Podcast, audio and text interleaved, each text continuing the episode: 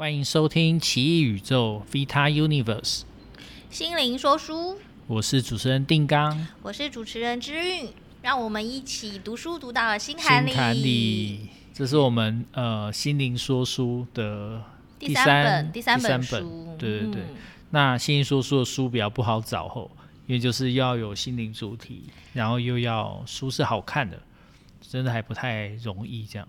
那我们今天要介绍的一本书是，是我们俩都觉得超级好看。我们对，而且他的作家真的算是我的偶像。我我我真的很少有那种很很崇拜或很喜欢的那种偶像的人物这样子。嗯、可是这位作家我实在是太爱了。对，据说他也是很多人的偶像，所以为了他，有人甚至去订 Amazon 这样。Amazon 改编了几篇，我们可以订吗？我们也可以订啊，我们当然可以订。好对，我们迪士尼家已经看的差不多了，好没有啦，还继续看。嗯、可是 Amazon 有人为了他专门去订这样。对，因为 Amazon 上面有几篇，有把他的作品改成一些呃影集。对，嗯，像是好预兆啊，或者是美国众神。美国众神，对，好，那这样大家应该知道他是谁，就是尼尔盖曼。对，嗯，可是我们要介绍的这本书，今天要介绍的。不是他的那种，大家觉得他的大作这样子，是一个比较，我觉得比较可能偏偏儿少的一本书。可是我觉得大人看也蛮好的。嗯嗯，儿少哦，还是再大一点，成人成人童话。看你想把你的小朋友养成什么个性。嗯、呃。如果你想把你小朋友养成那种乖乖，然后又就可以看很有反思力的话，很有创造力的话，就很适合看。嗯，可是你的小朋友如果是一个就是比较容易被吓哭的，这本一定可以吓哭他。好了，我们今天要讲的是尼尔盖曼的呃一本，我觉得算是轻薄短小的一个小书，叫《第十四道门》。对，《第十四道门》。第十四道门，它也有被改编成就是动画电影这样，然后呃推出的时候其实获得很多好评，那有些书评甚至说我们中国有一本书可以让人把《爱丽丝梦游仙境》取代下来这样子，嗯、就说《爱丽丝梦游仙境》一直长期都占据那个位置，就是如果你是文青啊，又想看怪怪的那种童话，你就让小朋友看。那个《爱丽丝梦游仙境》，可现在我们终于有另外一本书，就《第十四道门》，所以这本书真的很厉害，这样。嗯嗯。对。那我们这本书要带出的心灵说书的主题是什么？我们带主题是家庭与恐惧。嗯。啊，所以我们有个 slogan 啊，就是其实家庭制造了我们人生中大部分的恐惧。这这 slogan 哪来的？我自己说的。你自己说的。可就是这本书的主题啊。嗯。嗯，而且表现的还蛮好的。嗯，怎么说？这本书的故事是什么？你要跟大家介绍。嗯，好，我大概讲一下。反正这个故事的主角是一个小一个女孩子，嗯，嗯，然后她跟她的爸妈搬到一个应该算是郊区一个大房子嘛，然后，然后你就想象中就是那种欧美典型的一个郊区的一个 house 那种可能那种感觉那样子，然后，然后她的，嗯，那你知道她她家只有她一个小孩。然后他其实我不知道大家大家回想一下，当你是一个嗯小朋友的时候，然后如果又有只有家里只有你一个人的时候，你会想要做什么事情？你不会这样吗？我 对啊，可是嗯，可是她的这个女孩的状况是，她其实不是一个人在家，她爸爸也会在家，因为她爸爸是个作家，可是她爸爸因为是作家，所以就没有时间理她，常常每每次都是面对的是那那台电脑萤幕那样子。嗯，然后女孩子很想要去找爸爸玩，可是爸爸就就不太没有空理她，或是就稍微敷衍她一下，或是只是大人们就只塞给她一些一些娃娃或是一些玩具，叫她自己玩。那你知道小孩子？我不知道其他小孩会不会这样啦，可是如果比较皮的 小孩，会比较有冒险心、对世界好奇的小孩，他可能就不会那么乖乖的玩大人塞给他的玩具。尤其是他们搬到了新家，那一定对环境是非常好奇，想要探索。然后，所以他那个小孩，他其实就是到处在他家绕绕绕绕，然后发到每天他会数他们那个大的房子有十三道门，嗯，然后可是有一天他发现一个很奇怪的第十四道门。然后他就打开了，而且那那十四道门是他之前没有看到的，嗯，而且那个，而且那第十四道的门的那个门的样子，很像就是你呃谁在墙上的涂鸦，可是它是可以打开的。他打开之后进去，发现哎，怎么又是一个跟他家一模一样的布置的房子？然后也有他的爸爸妈妈也在那边，可是。可是整个生活是他梦想中的那个样子，他妈妈都会煮他喜欢吃的东西给他，然后爸爸也变得很风趣、很浪漫，会弹钢琴，然后就跟他玩、跟他互动，啊，他觉得好幸福、好幸福哦。但是比较怪怪的就是，另外一个世界爸爸妈妈的眼睛。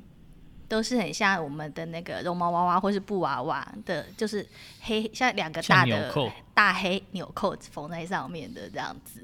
好，我们 录制小帮手已经露出恐恐怖的表情，对 对，然后然后他那边过了一个晚上之后，他本来觉得很幸福，可后来就觉得渐渐觉得哪里怪怪，不太对劲。好，那最后他想要逃出他那个觉得很幸福的世界，是因为他那个另外一个世界的妈妈送他一个礼物，结果也是两个纽扣，跟然后那个妈妈跟那个小女孩说，呃，为了让你更融入我们，所以我要把你的眼睛缝成纽扣。这听起来很恐怖，对不对？不要不要小孩子，我们大人听了都觉得吓到，要赶快要赶快跑。那那个小女生也就是赶快赶快要逃走这样子。然后然后当然她她逃走的时候有一就会有一些帮助她的同伴，不是有一只黑猫会帮助她这样子。嗯，然后反正后来我觉得后来他一边逃一边发现，哎，那些他那个世界的房子怎么会？好像就是扭曲，还是说是我们在涂鸦画画的时候被橡皮擦擦掉那种感觉？嗯，我觉得这个这个画面，我觉得他写的很好诶，因为就很也也还蛮贴近说，呃，我们呃我们孩孩童时代，其实大部分应该都还蛮喜欢涂鸦的，嗯，而且还会而且会对那个。家里的各个空间，柜子啊、门啊，什么都很好奇，这样。跟我们家猫一样啊，嗯、我们家猫天天就叫我去把几个柜子打开，嗯，让它确认里面没有怪东西，嗯，然后它也偶尔就跳进去窝一下，然后它就对那种柜柜子有门的，它都特别好奇。我会觉得门后面，不管是。呃，房间的门或是柜子的门，门后面好像可以是另外一个世界。我觉得还蛮就符合他写到人们的那个想象，或者是恐惧，或者是小孩子小鬼的时候，不知道大家有没有那个印象，或是那种心理阴影。你可能会对黑黑的房间会害怕，或是会对那个很大大的黑黑的柜子也会害怕，这样子。就有东西藏在后面，有东西藏在后面，或是你很怕被关在里面。哦、嗯嗯，对。好，那。故事非常的精彩，可是他的心灵主题，你觉得？你觉得你你看了之后，应该有很多情绪，然后他召唤了你什么样的恐惧或记忆吗？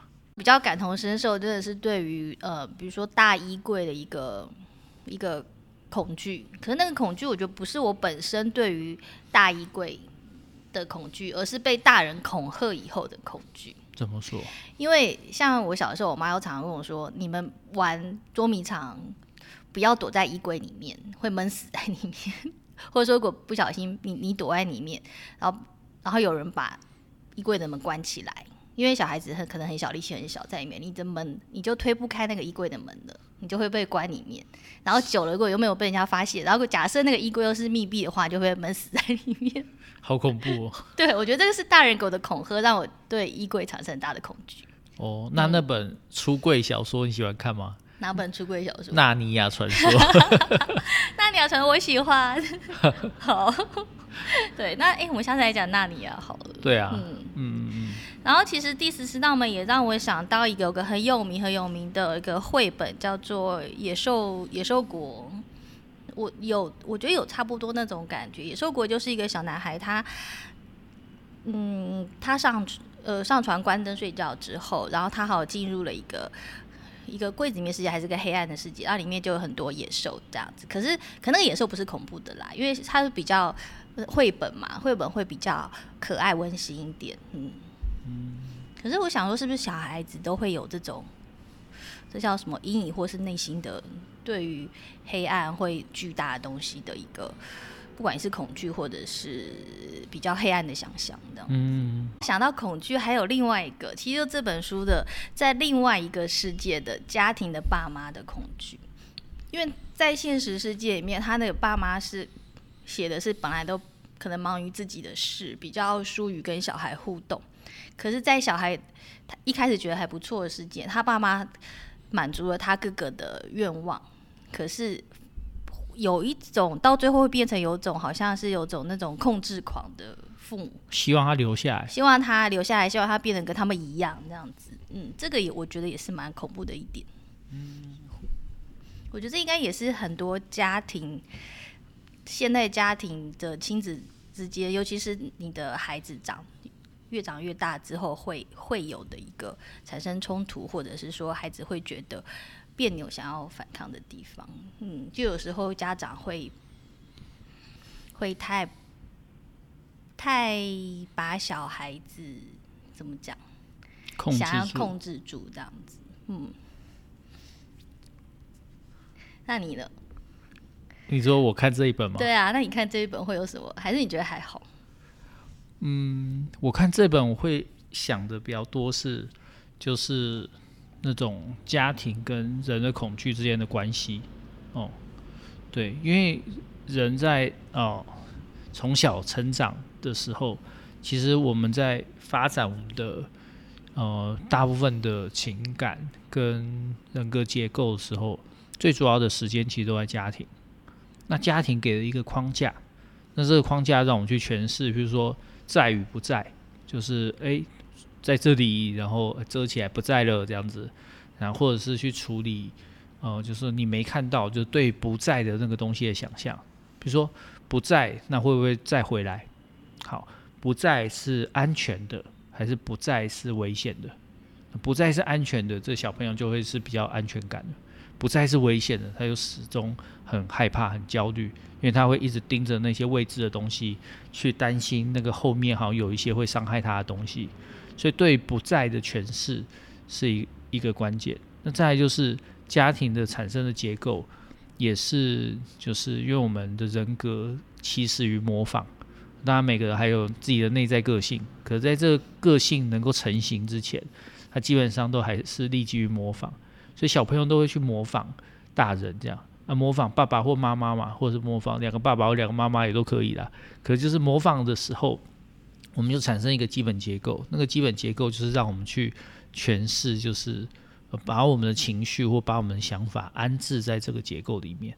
好，那呃，这本小说它其实带到是另外一个家庭，那另外一个家庭就是呃，先先讲小朋友在家里长大的时候，其实通常对家庭都是一个又爱又恨的一个状态，因为他的情感还没有分化。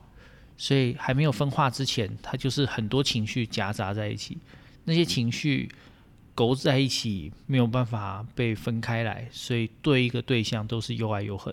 比如说前天的时候，有一个可爱的小朋友叫球球来我们这这样子，然后他就是一边讲话，他就会一边那个，就是一下就表示好爱他妈，一下就表示想要攻击他妈这样子，你就感受得到那个。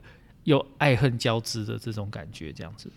那小朋友在长大过程中，就是慢慢的把这个从家庭里面所养成的人成人格结构，再用在外面的世界试试看。所以走出家门，走出去，用这个结构开始应付外在世界。去获得一些调整。那当然，有些小朋友就觉得上学是一件很恐怖的事，所以进到学校第一天就开始大哭，这样，因为所有对他来讲都是未知，他完全不知道怎么面对跟处理。可第二天、第三天、第四天，他就发现，哎，其实也没什么了不起，因为他其实也有一些规则，他慢慢好像可以掌握，他就没有觉得那么的恐惧这样子。但那个基本上面对未知，或是面对就是未来的这种不确定的这些。的结构还是都是从家里养成。那这本小说《第十四道门》，对它的呃英文书名叫 Caroling 对。Caroling 其实就是一本 Caroling，对对对，它里面一直在纠正大家不能叫 Caroling，是 Caroling，对对，Caroling，Caroling。这个小说，它其实在在讲的就是呃这个小朋友，然后他。在自己的本来的家庭里面产生的一个结构，这个结构让他觉得说，诶，想要去看看，就从家里连到外面的另外一个世界，就是进到另外一个家。好，那那个家，呃，你可以想象成是他的这些负面投射放在这个家庭里面，所以他害怕些什么？他害怕的是，第一个是，诶，他如果活在一个这个家庭能够满足他所有需求的世界的话，会怎么样？好，我们一般都觉得超好的。爸爸妈妈突然都好听我的话，我要什么就给我什么，还给我想要的生活，还花好多时间陪我这样子。对，可是反过来想，也会觉得说，那他们求什么这样？好，那从一个几乎没在什么管小朋友的家庭，到一个对他呵护备至的家庭，你就发现进到另外一个完全不同的结构。好，那这个跟呃，我自己觉得跟《爱丽丝梦游仙境》就最大的差异是。爱丽丝她这个小女孩，还一直带有这个中产阶级的傲慢跟自信这样子。那呃，路易斯卡洛在写作《爱丽丝 in the Wonderland》的时候，他其实是在写给他朋友的小小女儿这样子。那写给小女儿的时候，他其实在教她的是中产阶级如何在这世界上横行这样。因为一八九零年的时候，中产中产阶级过超爽。而且那个阶级差异非常大，中产阶级是可以一年度假个两三次。他们的度假是去那个地方，就是一个月没有工作，待在一个自己的别墅或一个度假胜地这样，然后可以应付整家子的收入。你看那个收入是多大？那绝对不是我们今天所想象的所谓的中产阶级小康家庭，而基本上算是非常有钱的状态。可那时候一般的中产阶级的身份就过这样的。这的生活，所以他在教的是一个中产阶级的自信如何被建立。那重要的一件事情就是你要勇敢。怎么勇敢呢？就是你面对各种呃你异文化的东西，或是你不熟悉的东西，你都还是可以控制它。所以进去之后，爱丽丝要学的就是一件事：变大变小。吃一个东西会变大，吃一个东西会变小。变小让你变灵巧，变大让你能够。碾压那些奇奇怪怪的东西啊！他们是什么？他们不过是一堆纸牌，根本不用怕这样子。所以《爱丽丝梦游仙境》里面完全没有呈现出这个角色的恐惧，反而是你看他乱入到各个地方，最后不管怎么样，事情都不会怎样，他都 safe 安全过关这样。所以这个中产阶级的自信，我觉得在《爱丽丝梦游仙境》里面是关键。而在 Coraline 这个小说里面，他已经丧失了这个自信，他。面对这个世界的时候，他就是用各种就是就是恐惧就是恐惧，然后这种未知就是未知，控制就是控制，这样对，所以我觉得其实读起来有点就是哇，我们终于终于能够在儿少作品里面有，有一个现代符合现代的那个符合现代的经验，而且在儿少作品里面不用再假装。我们在教所有小朋友的时候，都只能教那些光明面，教那些可以控制的面相，教那些就是好像 everything good, everything okay 的这种这种假象，这样子，终于可以面告诉小朋友，就是呃人生中或是人性中的一些比较阴暗或是比较恐惧的那一面。对啊，而且其实我刚刚讲的不是说那个女孩子她想办法逃回来之后，其实故事未完，还有还有。其实我觉得也是，就是跟假设真的是把它当成儿少读物来看的话，也是跟小朋友像丁刚刚说的，不是那么事情不是那么顺遂，你回家就没事了。对，那你逃回来之后，其实你还是有你在另外一个世界还没解决的东西，还是会缠着你，你还是要在这个世界把它解决掉。嗯，所以所以什么东西还在缠着他？就是你自己看书了。你要不要再说一点家庭？的恐惧，家庭，或是说家庭会制造制造人的恐惧，或家庭让人们可能会有一些恐惧的创伤。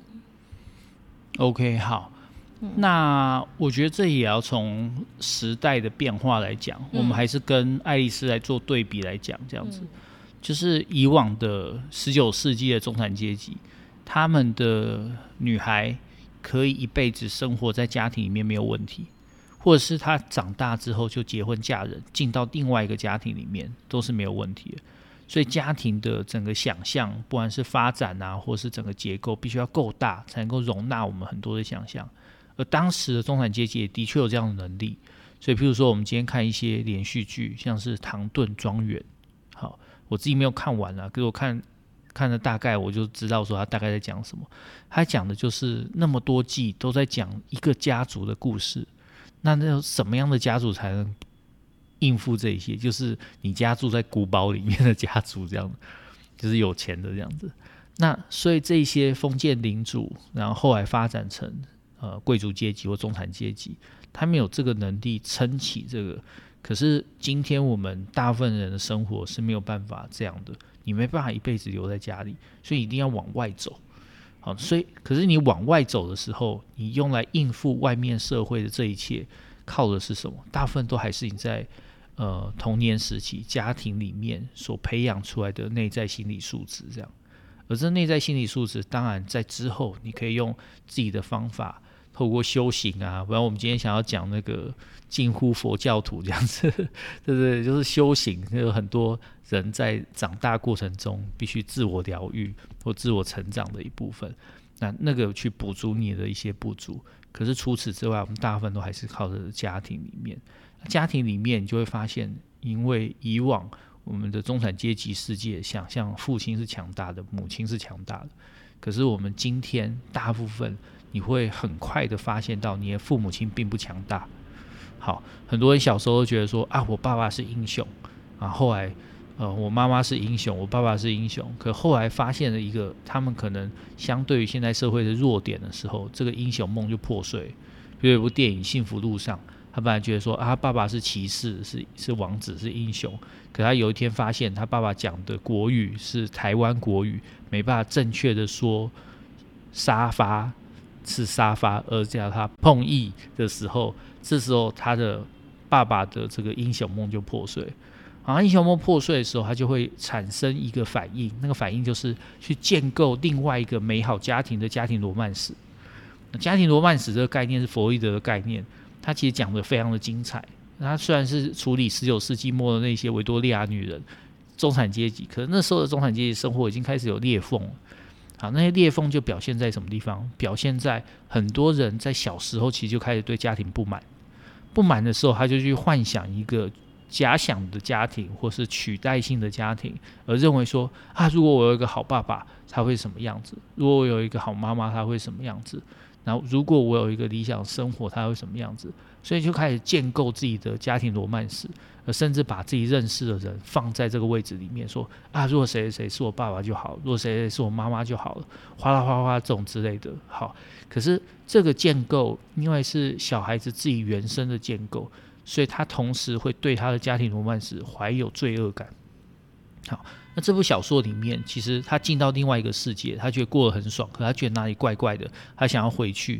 一开始也有那个罪恶感的部分，就说哈，这真的是我爸妈吗？他们眼睛没有纽扣啊，对，而且他有看到他的真实的爸妈，好，好像被那个呃纽扣爸妈 关在一个很像那种这什么雪花球还音乐盒里面这样子。对对对，嗯、这个这个类似的结构在《神隐少女》也出现，就是千寻他进到那个世界的时候，然后他爸妈因为偷吃了贡品，所以他们就变成猪这样子，所以就是。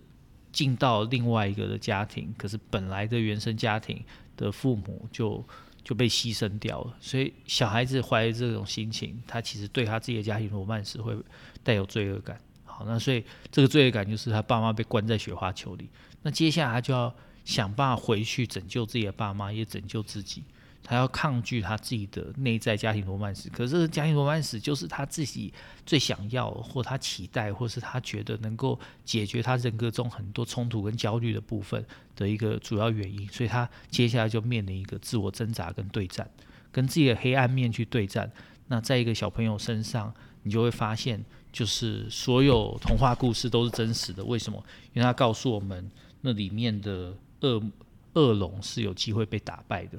为什么恶龙有机会被打败？就是说童话故事都是真实的。因为呃，他说的不是呃恶龙是真的存在，而是说恶龙是有机会被打败。嗯，对，这是这这本书的开头引言啊。尼尔盖曼说的，不是我说的这样子。嗯、他他他引用一个人的说法啦。嗯，对啊，家庭罗曼史，对啊，我们要聊这个东西吗？嗯，好啊，社会学来，好，又来。好，你你小时候有过家庭罗曼史吗？就是一个想象的一个家庭？没有哎、欸。